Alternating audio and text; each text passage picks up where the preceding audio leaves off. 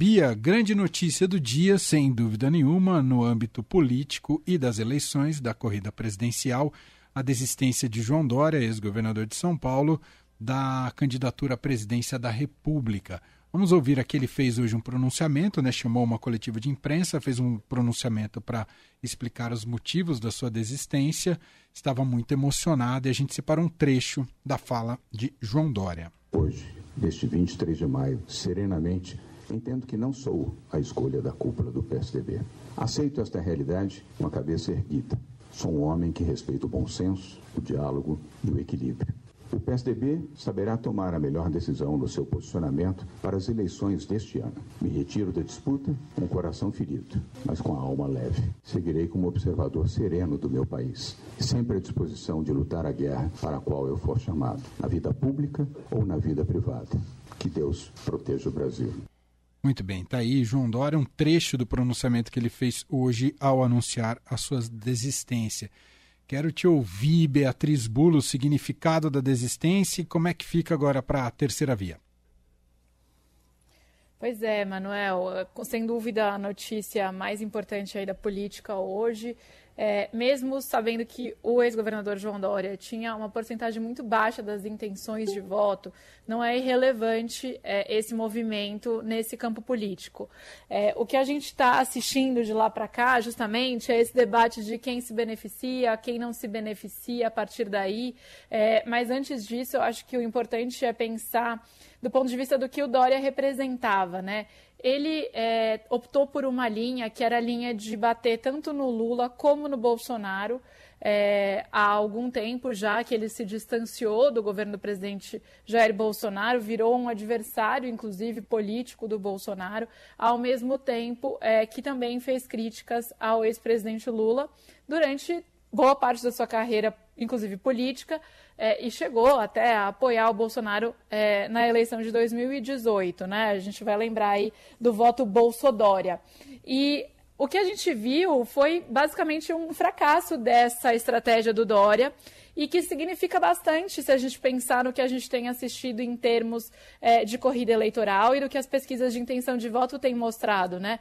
Que o eleitorado tem se dividido na pesquisa espontânea entre é, opção pelo Lula ou pelo Bolsonaro, quando está em pauta aí quem, para quem as pessoas pretendem votar em outubro desse ano. Então, acho que a desistência do Dória, em primeiro lugar, ela mostra isso, né? Mostra que essa via da oposição aos dois polos, ela não foi bem sucedida, pelo menos não para ele. E isso é um sinal de alerta, de uma maneira geral, para os candidatos de terceira via aí, é, que tentam se posicionar como é, um candidato que bate nos dois, que são hoje os dois favoritos na corrida eleitoral.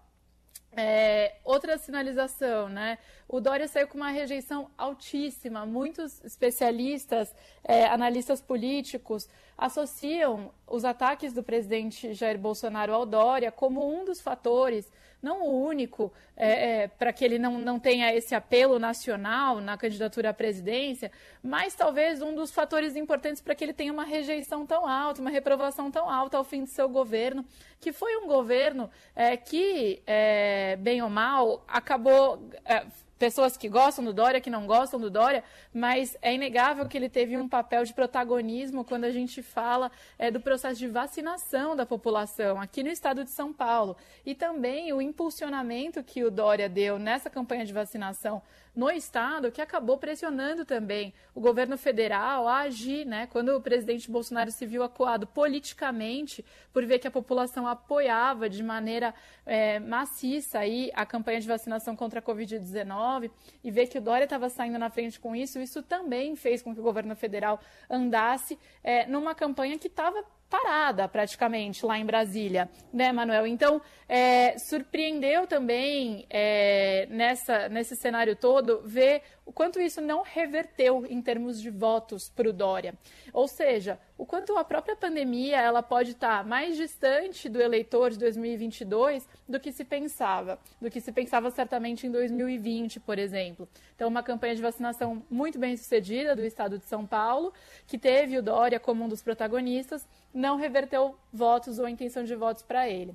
É, e por fim, é, também é um sinal aí para os candidatos que se apresentam como antipolítica, né? O Dória ele foi eleito um pouco nessa esteira, é como um empresário, né? Um homem é, do mundo é, empresarial, é, entrando na política, implementando esse estilo de gestão de um empresário é, no Palácio dos Bandeirantes, primeiro na prefeitura, depois no Palácio dos Bandeirantes. É, e a gente tem visto outros nomes aí também que se apresentaram como antipolítica não decolarem na campanha presidencial. O caso do ex-juiz Sérgio Moro. É, o Bolsonaro se coloca como um nome anti-establishment e antipolítica, mas ele é obviamente já hoje associado à política tradicional, não só pelo seu período no Congresso, né, como deputado, como hoje por estar na cadeira de presidente. Então, em 2018, que a gente viu aquele sentimento antipolítica muito forte e que ajudou a levar o Bolsonaro pro, para o Planalto e a eleger tantos outros para o Congresso, também fica o questionamento o quanto essa derrota do Dória, porque foi uma derrota política para ele muito grande, assumir essa desistência hoje, é, fica aí também de sinal para o que, que a gente deve ver em outubro, em termos inclusive para os candidatos ao Congresso. Será que a gente vai ver uma volta, uma retomada é, da eleição de políticos mais alinhados à política tradicional? Houve aí, portanto, de alguma maneira, alguma desilusão do eleitorado com esses políticos apolíticos?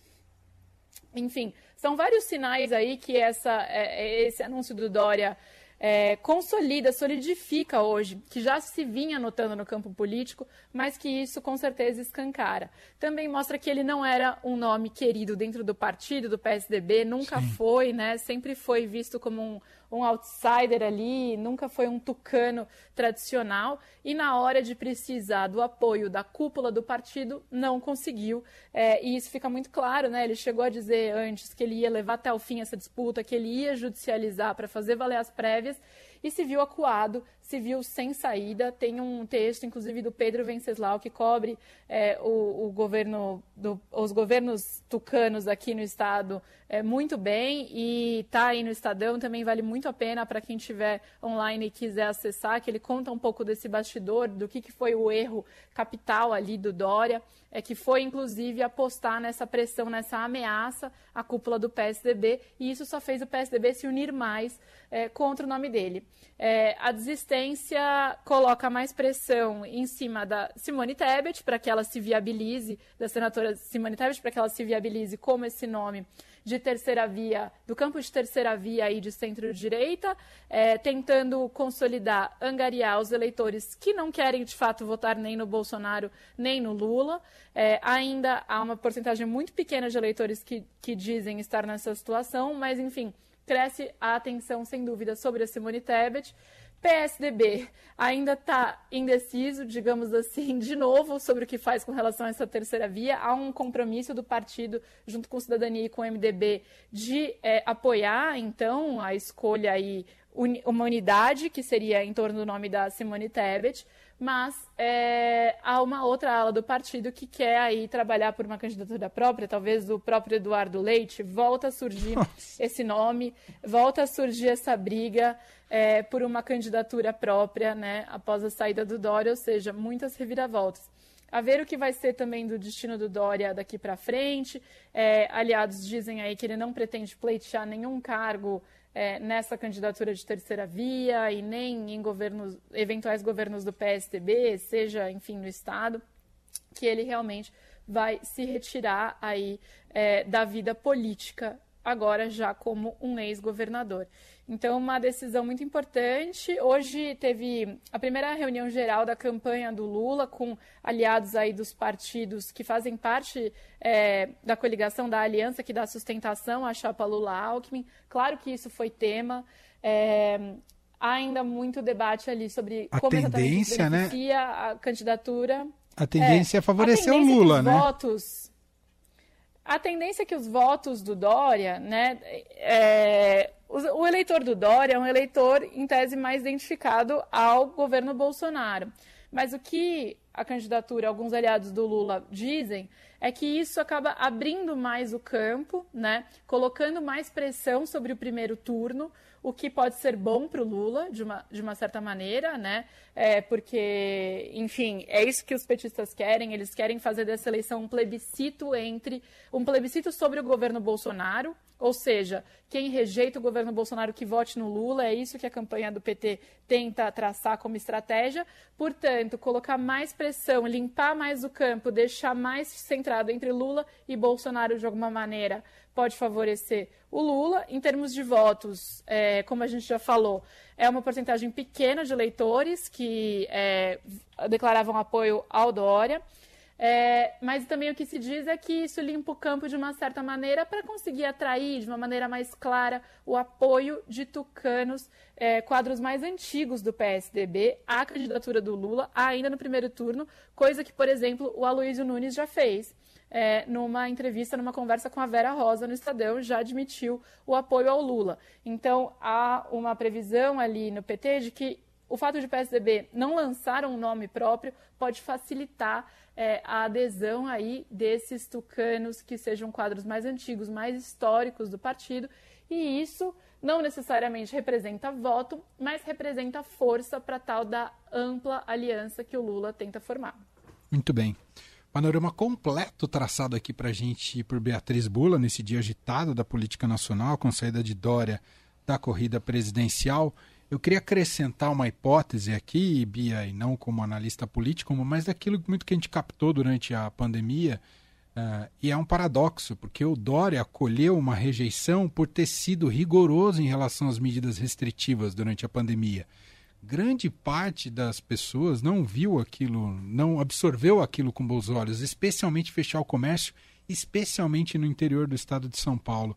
Então, por mais que ele tenha agido corretamente do ponto de vista da saúde pública, das medidas de saúde pública, aquilo ah, acabou pegando mal e, e aquilo foi reforçado muito, como você bem frisou, reforçado na época muito pelo Bolsonaro, que queria que a economia não parasse eh, no país. Eh, como ele bateu de frente né, e as pessoas estavam perdendo dinheiro, emprego, ele, ele sofreu demais, né, a sua imagem ficou muito desgastada pelo ter, por ter feito certo, né? protegido em primeiro lugar a saúde da, da população. Enfim, nem a vacina depois foi capaz de recuperar toda, todo esse desgaste que ele sofreu anteriormente. Bom, a gente segue acompanhando os rumos é, dessa terceira via e de, eu estava lendo aqui já, Bia, que nada indica que o nome da Simone Tebet será é, conclamado nessa terça-feira. Né? O PSDB deve tentar adiar essa decisão se vai junto com a Tebet ou não, né, Bia? Exatamente. Tinha a reunião da Comissão Executiva Nacional do partido, estava marcada para essa terça-feira, mas aparentemente foi adiada já diante do que aconteceu hoje e com certeza isso significa que não vamos saber novamente nessa terça se o PSDB já declara esse apoio oficial a Simone Tebet ou não. Muito bem. Beatriz Bula volta com a gente quarta-feira com muito mais por aqui. Obrigado, Bia. Um beijo. Outra até quarta-feira. Beijo.